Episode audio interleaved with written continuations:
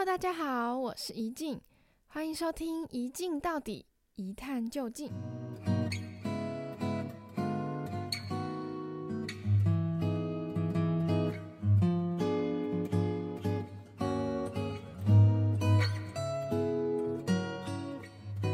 好，OK，那我们欢迎今天的来宾中正 Winter。罐头音效，大家好，大家好。谁谁刚刚才在说不敢自称都还被攻击。马马西，你这个上节目是匿名的，嗯、只是我在资讯栏会放上你的 IG，请保护我小站我的人身安全，我怕被杀。小站可以吗？他们不会知道你是谁的。不可能要这么乱来的。按照我平常在表现，没有人会认出那是我。我们今天就是要录一个非常漂亮的主题，就是容貌焦虑。哦，我们两个平常聊天的时候就很常讲到这些东西，就是不管是在抱怨自己长得多丑，或者是觉得自己因为外表然后遇到什么好的坏的事情，我们就很常聊这些。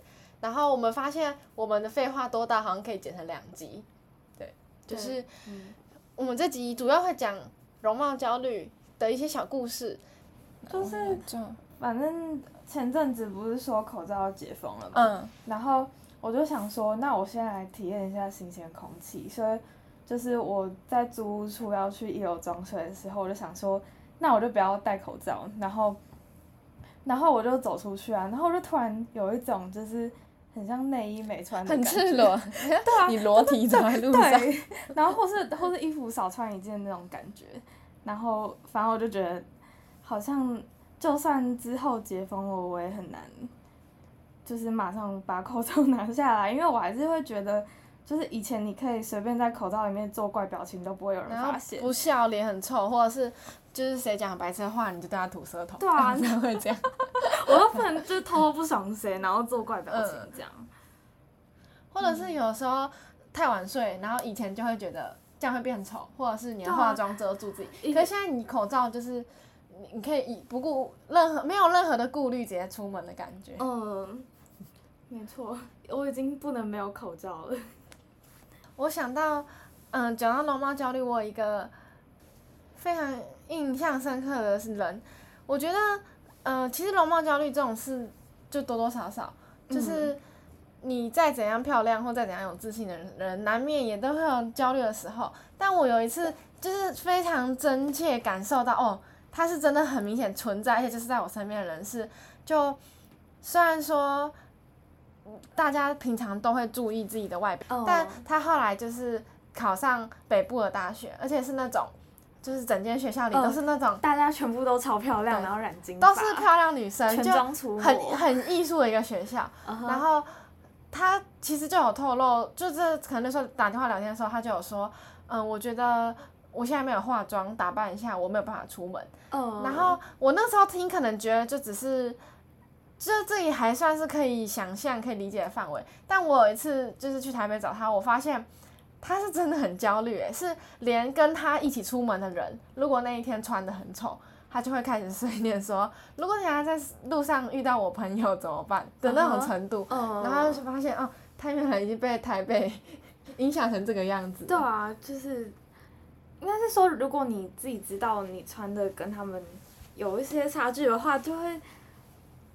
讲话都很不自信的感觉，你会觉得他呃，他们跟你不是同一个世界的人。嗯、呃，就是他会一直想说，他们会不会背后说那个谁谁谁怎么穿那样子啊？就是讨论我今天的妆很失败之类的。对啊，对啊，不知道是从什么时候开始，我们会灌输给自己这些想法，因为其实我不知道哎，小朋友也很少有那种。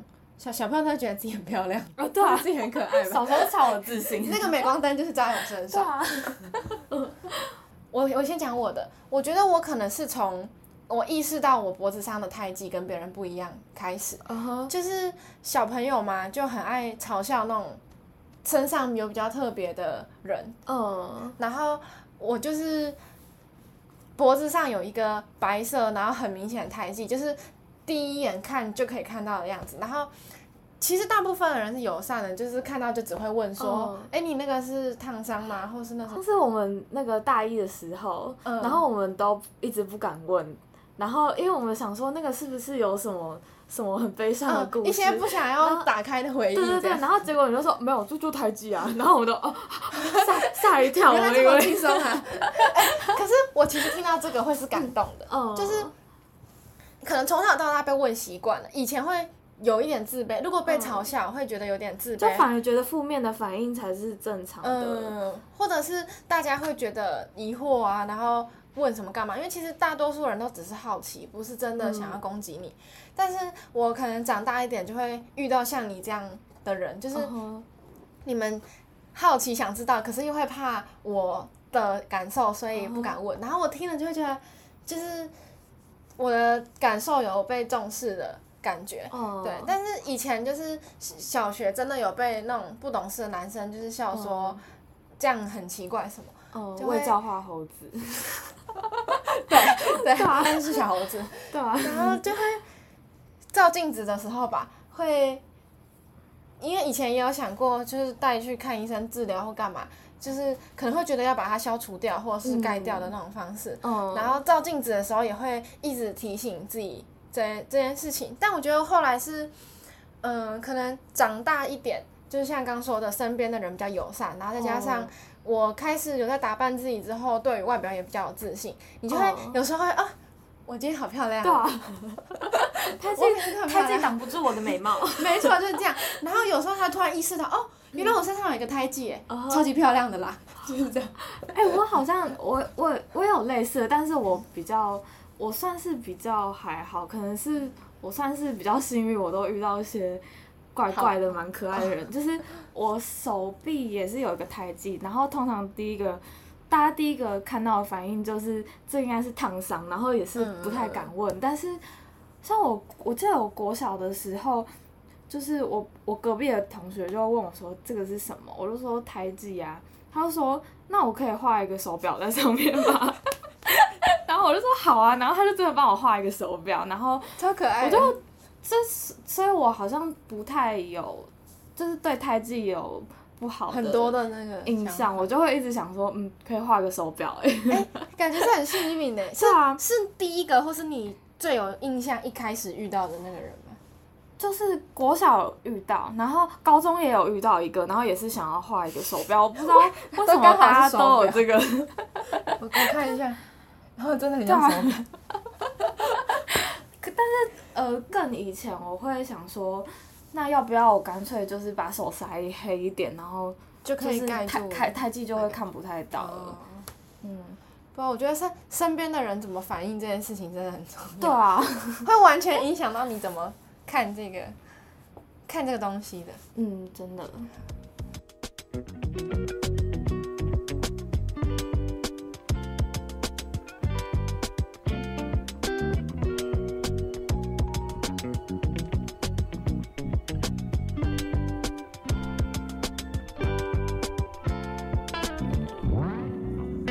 那先讲身高哈，反正就是我从小就是那种长不太高，但是刚好我爸那，就是我爸那个家族的人，就是都很在意身高，反正就是那种外在条件。嗯。然后，反正就是每那时候每个周末，我们都会去阿嬷家，就是聚会，然后还有表姐表妹那些的，然后每一次都会有一个就是饭后娱乐叫做。比身高，然后就就是你每个礼拜都要比很烦，然后刚好我就是那个最矮的，然后可是身高这件事情就是你又没有办法自己控制，然后那时候我就每个礼拜被讲说啊，你这样长不高啊，以后你长大就是别人就会瞧不起你啊，你去工作就是 就是人家就会想说哦，你很矮，你很好欺负。可是，嗯，我那时候才国小哎、欸，就是我干嘛想那么多啊？而且人家根本就其实也不太会看这个，这瞧不起就是你的，就是就是你们这些原本应该要支持我的家人，都是你在制造我的焦虑哎、欸。然后，嗯、呃，反正我记得那时候，因为他们真的讲的很夸张，嗯、所以变得我妈他们也很焦虑，就会想说，好像身高真的是一件。很重要的事情，嗯、然后就是可能有时候突然看到我就说，不行，你现在赶快去跳绳。然后我记得我那时候，呃，反正每天放学回家就是要去跳绳，然后一天好像一千下，但是我还是没长高。我觉得长高这件事情呢，跟基因很有关系。对哦。所以如果你长不高，是不是要去检讨一下给你基因的人？没错，就他们还带我去看医生，然后医生还在那边算数学给我看，说，哦，你应该会长到一六三吧，然后，然后没有。就跟那个一样啊，什么什么你们那么丑是长得丑的人，那你们有没有不要生小孩？对啊。不要把丑的基因传播下去。人也是你们制造的，焦虑也是你们在给。对啊。哦，还有被我姑姑笑龅牙这件事吧，只是这这故事就还蛮短，还蛮无聊的这样。嗯。就反正，呃，我那时候就也是回阿妈家嘛，然后我就那个躺在一个床上，然后划手机，然后他就走过来，然后看我很久，然后他就说。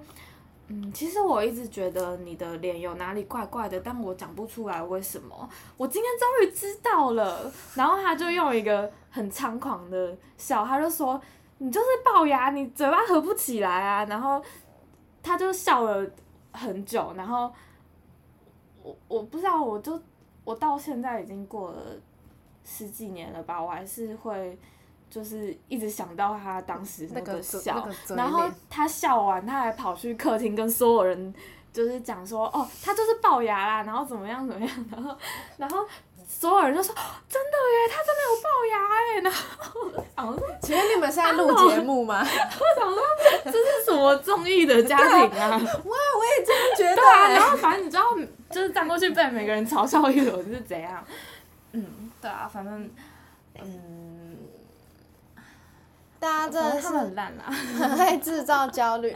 我刚刚还有想到很多那种，你要那个什么，就是让你追求美的广告，也会先从焦虑开始。嗯。就例如说，什么拍一个广告，然后有个人就是长痘痘，或者是，或者是什么皮肤很差，然后气色很不好，然后他就会很焦虑、很烦躁，或是被别人嘲笑感觉，或者什么什么整形医医院那种，然后就会说什么。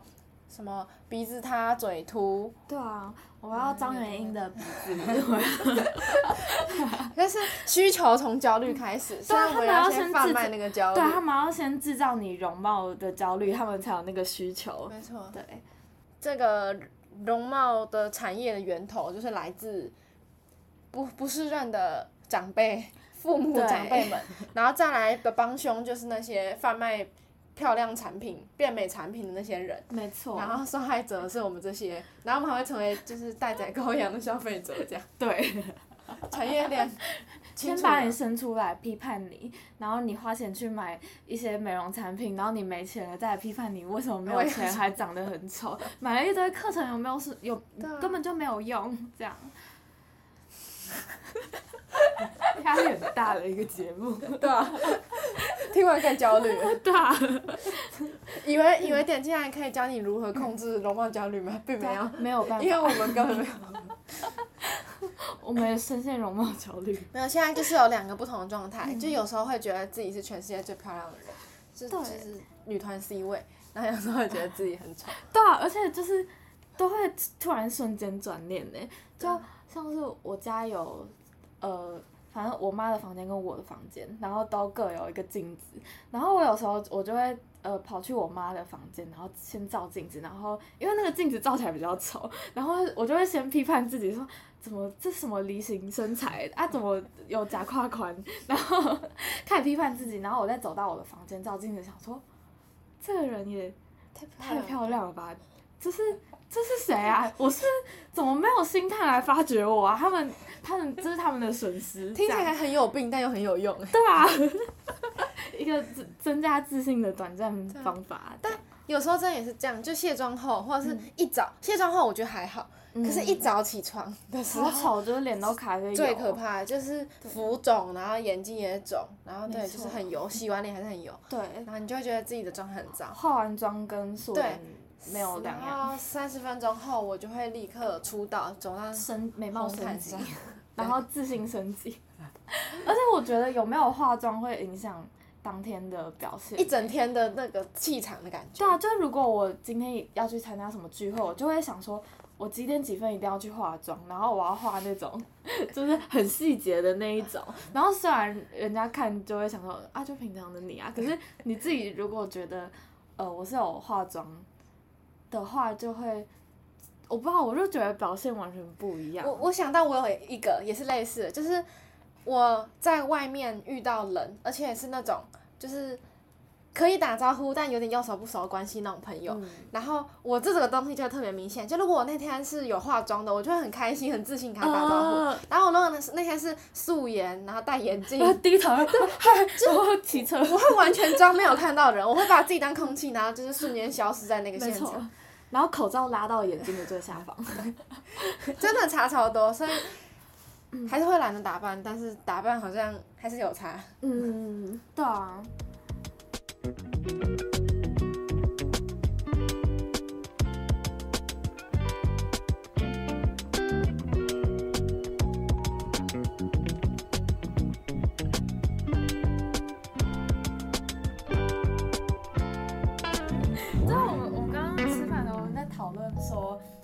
我们发现，就是。不论男女，只要大家分手的第一步都会想说，我要先改变，改变自己。然后第一步一定是改变外貌，外表，嗯，就是觉得是不是不够漂亮，或是对啊，不够瘦，是不是我不够瘦，对方才会跟我分手？或是如果我再漂亮一点点，就是对方会不会就是更爱我这样？没错，或者是不一定是分手，那种被拒绝也是。而且我觉得。哦好，这样听起来有一点贴标签，可是我觉得在男生身上很容易出现这样的心态，就是他们会觉得我就是身高不够高、呃、才被拒绝。你们就女生就是只看就是爱帅的，就通常不是扯到钱，就是扯到外表。但我觉得，嗯、通常你有这个心态的时候，你就已经先输了。对，通常有这个心态就是我们就是、就是、呃，女生就会侦测到，就会觉得嗯。嗯觉得不行，就是。你你首先表现出你的不自信了，然后再来是你把别人没有别人不喜欢你，或甚至你不那么讨喜的原因归咎在一个其实你几乎没有办法改变的事情上，就是外表跟身高当然还是有办法去改善，可是那个基就是天生还是占很大的因素，然后你把你你没有成功的因素怪罪到你天生的条件上面，就是男生的。也不是说外表就是一定是一切，可是他们会有一个门槛的概念，oh. 就是这个人好聊得来，个性也 OK，然后他的一些各方面，嗯，条件或者是他的生活模式都可以接受。但是如果要进到另一步，要进到另一半的状态，那必须是至少外表，然后身材是可以接受的，不然他就会是一个很好的交交心朋友。哦，那其实我觉得这没有什么不好，就是你在择偶条件上，你本来就会有一些自己的，对啊，就是，呃，你当然要达，就是至少要呃看的是顺眼的，嗯，才会想要有下一步的关系。毕竟谈恋爱不是完全理性。对，所以就算有这些条件，我觉得是合理，只是你不要可能双标，或者是去攻击别人，也有这样的想法。嗯，就是男生如果说你也会在意另一半的长相的话，那你就不该反过来去觉得对方看外表这件事情不 OK。哦，没错没错，真的，谢谢，疯掉。对，本日 MVP，虽然我是主持人，自封为 MVP。没错。嗯，哦，我想到刚讲的那个，就是。前哦，前面说就是我会容貌焦虑，对自己外表焦虑，嗯、可能最开始是我身上有胎记这件事情嘛，然后我后来觉得还有一件事情很有趣的是，我的人生，我的世界开始发生转变的时候，就是我高中的时候是剪男生头，对，就是会被男生当兄弟的那一种程度，那个时候其实也没有特别感觉到什么。因为那个年纪可能对于性别之间的区隔嘛，还没有这么的明显，然后会觉得哦，身边的人就都是好朋友啊，然后好兄弟，就是打打闹闹的，跟男生跟女生就都 OK，然后也没有觉得，可能男生会比较把我当兄弟一点的感觉，我也觉得都还好。哦但是我直到开始意识到这件事情有那么一点不一样的时候，是就是上大学，然后我留长头发，然后开始化妆打扮之后，对。他最明显的感觉就是身边人对你的友善程度跟主动程度不一样吧。就例如说到一种那种陌生聚会，可能大学入学一开始都有什么迎新啊，然后社团活动有的没的。你本身外表在，嗯、呃，外表有打理过的样子，就更容易吸引到别人主动来跟你讲话的那种机会。而且你会很明显的感受到男生跟你讲话的方式，嗯、就是，呃，一种是很明显就是。怎么讲对，就是 friend 这种那种啊，一种就是要把你的那种，就是有那意图接近你的意图的。对对对对对，我觉得其实也蛮容易，就是有时候也甚至是有没有化妆，然后你可能走在路上被陌生人关心，或者是被陌生人搭话的那种几率也会差很多，然后就会觉得天哪，我是同一个人哎，可是我只要外表就。长那么一点点不一样，然后遇到的受到的待遇就差超多的。哦，我想说，可能有时候素颜出门，然后我就会想说，嗯，会不会就是我如果今天有化妆的话，可能路人会对我好一点之类的。哦，之前有遇过，就可能，例如说一起搭陌生人的车，就那种共乘，然后就有遇过，可能旁其他的乘客是男生，或者是。相较比没没有打扮的人，那天没有打扮的人，然后对方就会就是可能司机啊，就会从那种怎么开车门啊，然后帮你拿行李这种事情上面，你就会感觉到啊，为什么其他乘客没有？Oh. 然后虽然说对方是在帮你帮我，可是心里就会有一点矛盾，或是有点警戒的心存在的感觉。我们就是边容貌焦虑边享受外貌红利的人，谢谢。哎、啊，为什么开始？啊、你你说你说今天要分享什么歌？你说那个吗？Fuck you，Fuck you。请问它符合今天的主题？这首这首歌献给那些让我们陷入容貌焦虑的长辈，制造焦虑产业链的那些源头。对，我们没有要解决这个问题，我们要。抱怨提出问题的人。Look inside, look inside your tiny mind, then look a bit harder. Cause we're so uninspired, so sick and tired of all the hatred you harbor. So you say it's not okay to be gay, well, I think you're just evil. You're just some racist who can't tie my laces. Your point of view is medieval.